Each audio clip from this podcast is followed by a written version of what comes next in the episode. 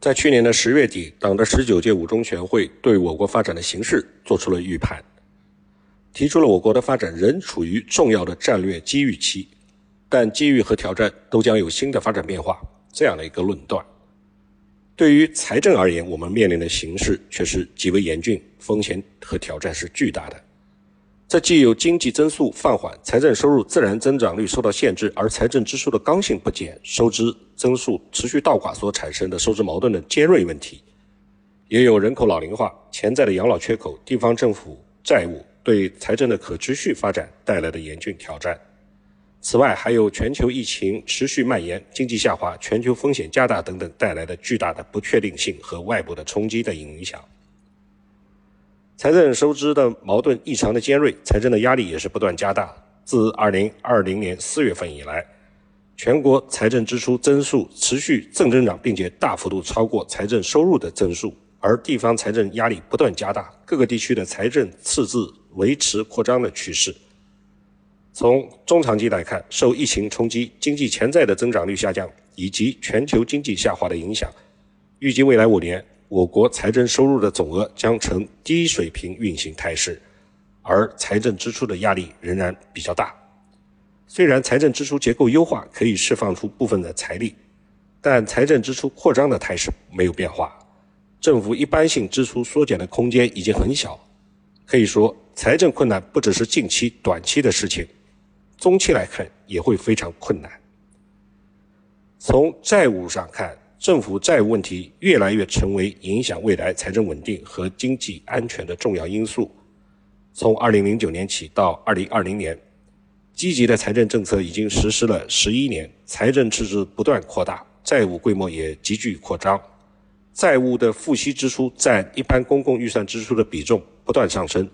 增速远超总额的增速。二零一七、二零一八、二零一九年分别超出当年支出总额增速十六、十和四点五个百分点。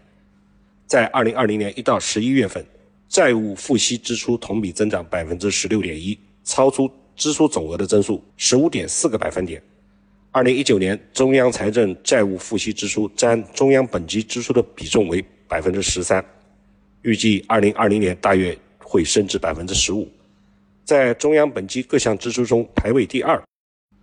地方债务的问题更是突出。地方政府债务存量一直是快速增加，虽然短期之内增加债务可以缓解特殊时期财政紧缺的压力，但对未来地方财政可持续性却提出了更大的挑战。“十四五”时期，多数省市的债务可持续性堪忧。粗略统计计算。大约有四分之一的省级财政，百分之五十以上的财政收入将用于债务的还本付息。地方政府的债务问题不仅影响了地方政府公共服务的供给能力，而且累积了财政金融的风险。老龄化也将对我国的财政的可持续带来严峻的挑战。根据有关统计数据显示，二零一九年我国六十周岁及以上的人口是二点五三八八亿人，占总人口的百分之十八点一。其中，六十五周岁以上的人口是一点七六零三亿人，占总人口的百分之十二点六。老龄化社会加速到来，人口老龄化将会改变我国政府财政支出的规模和结构，并且加重财政的养老负担，增加了财政的压力。尤其是在减税降费和经济下行的背景之下，财政收入的增幅下降较多，财政可持续又面临着严峻的挑战。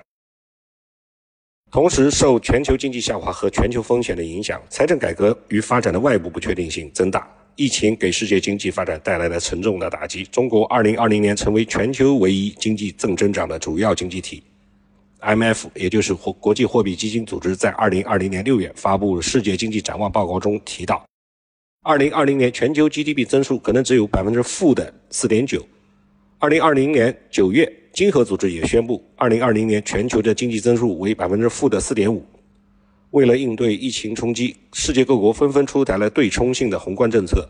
政府赤字和债务规模都达到了历史新高。依据 IMF 发布的数据，2020年发达经济体财政赤字占 GDP 的比重高达百分之12.7，而新兴市场和中等收入经济体等国家的财政赤字占 GDP 的比重也达到了百分之10.7。二零二零年，发达经济体政府债务占 GDP 的比重将达到百分之一百二十三点九，超过二战末历史的最高点。美国甚至出现了所谓的赤字货币化现象。这并不是美国财政部直接向美联储发债用于弥补赤字，而是向市场大规模发行国债。美联储从市场购买国债和用其他方式释放流动性，导致股票等金融资产价格脱离经济表现快速上涨，投资者纷纷放弃持有国债，转战股市，国债的利率趋近于零。从而发债弥补赤字的成本也趋近于零。